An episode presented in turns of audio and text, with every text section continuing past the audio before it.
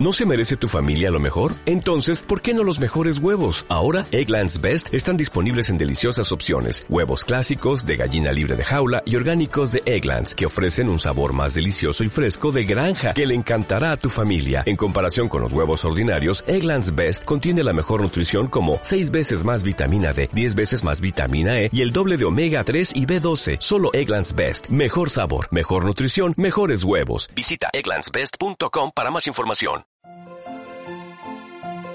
Estás escuchando Curiosidades de la Historia de Historia National Geographic. Hoy hablaremos de un día en la vida del gran rey de la Ilustración, Carlos III. Primero Carlos que rey. Con esta conocida frase le gustaba a Carlos III recordar que pese a todos los oropeles que rodeaban a los monarcas en el siglo XVIII, él nunca olvidaba que era un hombre como los demás. Así lo demostró a lo largo de los 29 años que fue rey de España y los 25 que lo fue en Nápoles y Sicilia. En efecto, pocos monarcas mostraron en su vida diaria tan escaso gusto por el boato, las ceremonias y las diversiones de corte como Carlos III. Ese talante se manifestaba ya en su vestuario. Como explica el conde de Fernán Núñez, un ministro del rey que escribió un muy interesante Vida de Carlos III, no solo su vestido era el más sencillo y modesto, sino que incluso se resistía a renovarlo y aguantaba tanto como podía con las mismas prendas. Estrenar vestido, zapatos o sombrero nuevo era para su Majestad un martirio, y antes que se determinase a tomar el sombrero nuevo, estaba éste a veces ocho días al lado del viejo, del que poco a poco se iba desprendiendo. Tampoco le gustaban los vestidos de gala hasta el punto de que cuando tenía que ponérselos para alguna ceremonia, al volver a su habitación se los quitaba con alivio diciendo Gracias a Dios. Carlos III no destacaba precisamente por su belleza, pero sí por su bondad. El conde de Fernán Núñez le describió de este modo. Era el rey Carlos de una estatura de cinco pies y dos pulgadas, poco más o menos un metro sesenta. Bien hecho, sumamente robusto, seco, curtido, nariz larga y aguileña. Había sido en su niñez muy rubio, hermoso y blanco, pero el ejercicio de la caza le había desfigurado enteramente. La magnitud de su nariz ofrecía a la primera vista un rostro muy feo, pero pasada esta impresión sucedía a la primera sorpresa otra aún mayor, que era la de hallar en el mismo semblante una bondad, un atractivo y una gracia que inspiraba amor y confianza. Su carácter sencillo y escrupuloso hizo que al subir al trono decidiera mantener unas costumbres diarias fijas que se repetían todos los días del año y allí donde estuviera. Cada jornada estaba pautada por el reloj. Nunca se adelantaba ni atrasaba un minuto la hora que daba para cada cosa, escribió el mismo Fernán Núñez, quien en su vida explica con todo detalle el desarrollo de la jornada del rey.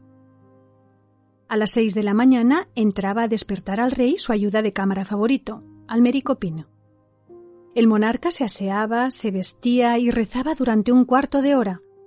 Para desayunar, a las siete, tomaba una taza de chocolate mientras conversaba con los médicos, cirujanos y boticarios.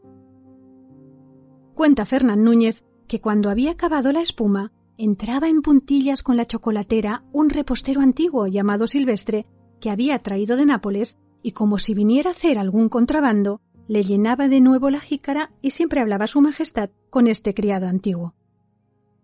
Tras el desayuno, Carlos III se bebía un gran vaso de agua, pero no el día que salía por la mañana, por no verse precisado a bajar del coche.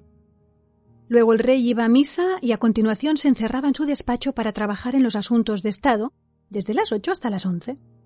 Carlos III quiso cumplir siempre con sus obligaciones como soberano y vigilaba que sus ministros hicieran lo propio como en una ocasión expresó su esposa María Amalia de Sajonia. Los secretarios se hallan todos llenos de terror y trabajan como fieras, más hacen en una semana que antes en seis meses. Por otro lado, por razones de economía, Carlos redujo la nómina de criados de corte e incluso fusionó las casas del rey y de la reina a la muerte de su esposa, ocurrida apenas un año después de llegar a España a causa de la tuberculosis. A las once de la mañana, el rey recibía la visita de sus hijos y luego del confesor, así como del presidente del Consejo de Castilla y algún ministro. En una sala especial recibía a los embajadores, y luego llegaba el momento de tomar el almuerzo, que en las cortes reales de la época constituía toda una ceremonia. Felipe V, el primer Borbón en el trono español, había instituido la norma de que toda la familia real se reuniera para tomar idéntico menú en presencia de la corte. Carlos III, al quedar viudo, comía solo pero en público. Un viajero inglés, el mayor Whiteford Darlingpole, contempló en 1774 la refección palaciega. Toda la familia real come en público, pero cada uno separadamente. Es de etiqueta el ir a hacer su corte en cada habitación durante las comidas. La última visita es para el rey. En la comida, los pajes traen los platos y los presentan a un oficial que los coloca sobre la mesa, mientras otros gentilhombres se mantienen cerca del rey para verter el vino y el agua, que prueba y los presentan después de rodillas. El inquisidor mayor está también al lado del rey, un poco más lejos, y el capitán de los guardias de cuartel está al otro lado. Los embajadores forman un círculo cerca de él. Frente a la mesa el rey se comportaba siempre igual. Aunque comía bien, dice Fernán Núñez, porque lo exigía el continuo ejercicio que hacía, era siempre cosas sanas y las mismas. Bebía dos vasos de agua templada mezclada con vino de Borgoña a cada comida, y su costumbre era tal en todo que observé mil veces que bebía el vaso, que era grande, en dos veces, y la una llegaba siempre al fin de las armas que había grabadas en él. Después del almuerzo dormía la siesta, pero solo en verano, porque en ningún caso podía dejar que cayera la tarde sin salir a cazar, que era su gran pasión. Esta afición la tenía desde pequeño y nunca la abandonó. Todos los días del año, excepto Viernes Santo, se adentraba junto a sus cortesanos por los inmensos terrenos de caza de los sitios reales. Aranjuez, la granja de San Ildefonso, el Escorial, o bien cuando estaba en Madrid, en la casa de campo y el Pardo. La caza era prácticamente la única diversión de Carlos III, dado que no mostró nunca interés por la música, el teatro o la literatura. Le servía para distenderse incluso como remedio psicológico para evitar las depresiones que afectaron a su padre, Felipe V, y a su hermano, Fernando VI. En cambio, no puede decirse que hiciera mucho ejercicio físico, pues se limitaba a postarse en un lugar desde el que disparaba cómodamente a los jabalíes y venados que los ojeadores conducían hasta su posición. De vuelta a palacio, y no sin antes contar las presas cobradas durante la jornada de caza Carlos III visitaba a sus hijos y nietos, atendía nuevamente el despacho, y si le quedaba un rato se entretenía jugando al revesino, un popular juego de naipes. A diferencia del almuerzo, tomaba la cena en privado a las nueve y media. Fernán Núñez cuenta que cenaba siempre una misma cosa, su sopa, un pedazo de asado que regularmente era de ternera, un huevo fresco, ensalada con agua, azúcar y vinagre, y una copa de vino de Canarias dulce en que mojaba dos pedazos de miga de pan tostado y bebía el resto.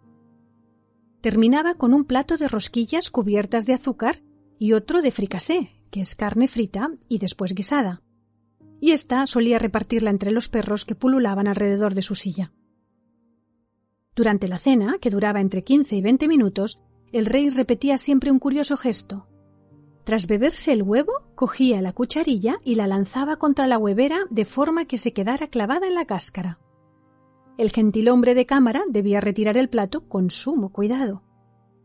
Por último, el monarca se retiraba a la cámara particular, donde rezaba unos minutos, se ponía el camisón, recordaba en voz alta la hora de despertarse a la mañana siguiente y se dormía. Esta rutina se mantenía inalterable incluso cuando el rey viajaba a los reales sitios. En el Pardo estaba desde el 7 de enero hasta la víspera de Semana Santa en que regresaba a Madrid.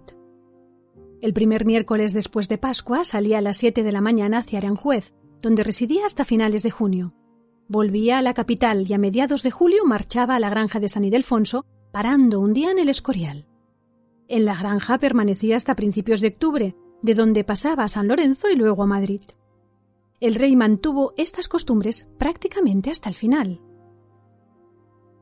¿Qué? ¿Creíais que había yo de ser eterno? Es preciso que paguemos todos el debido tributo, dijo a un ministro en su lecho de muerte.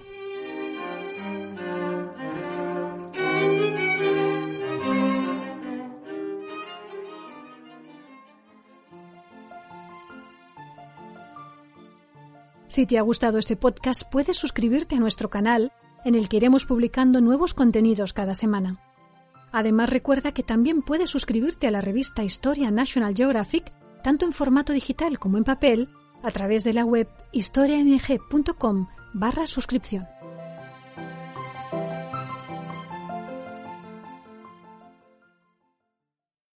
Dale más potencia a tu primavera con The Home Depot. Obtén una potencia similar a la de la gasolina para podar, recortar y soplar con el sistema OnePlus de 18 voltios de Ryobi desde solo 89 dólares. Potencia para podar un tercio de un acre con una carga. Potencia para recortar el césped que dura hasta dos horas. Y fuerza de soplado de 110 millas por hora. Todo con una batería intercambiable. Llévate el sistema inalámbrico OnePlus de 18 voltios de Ryobi. Solo en The Home Depot. Haces más. Logras más.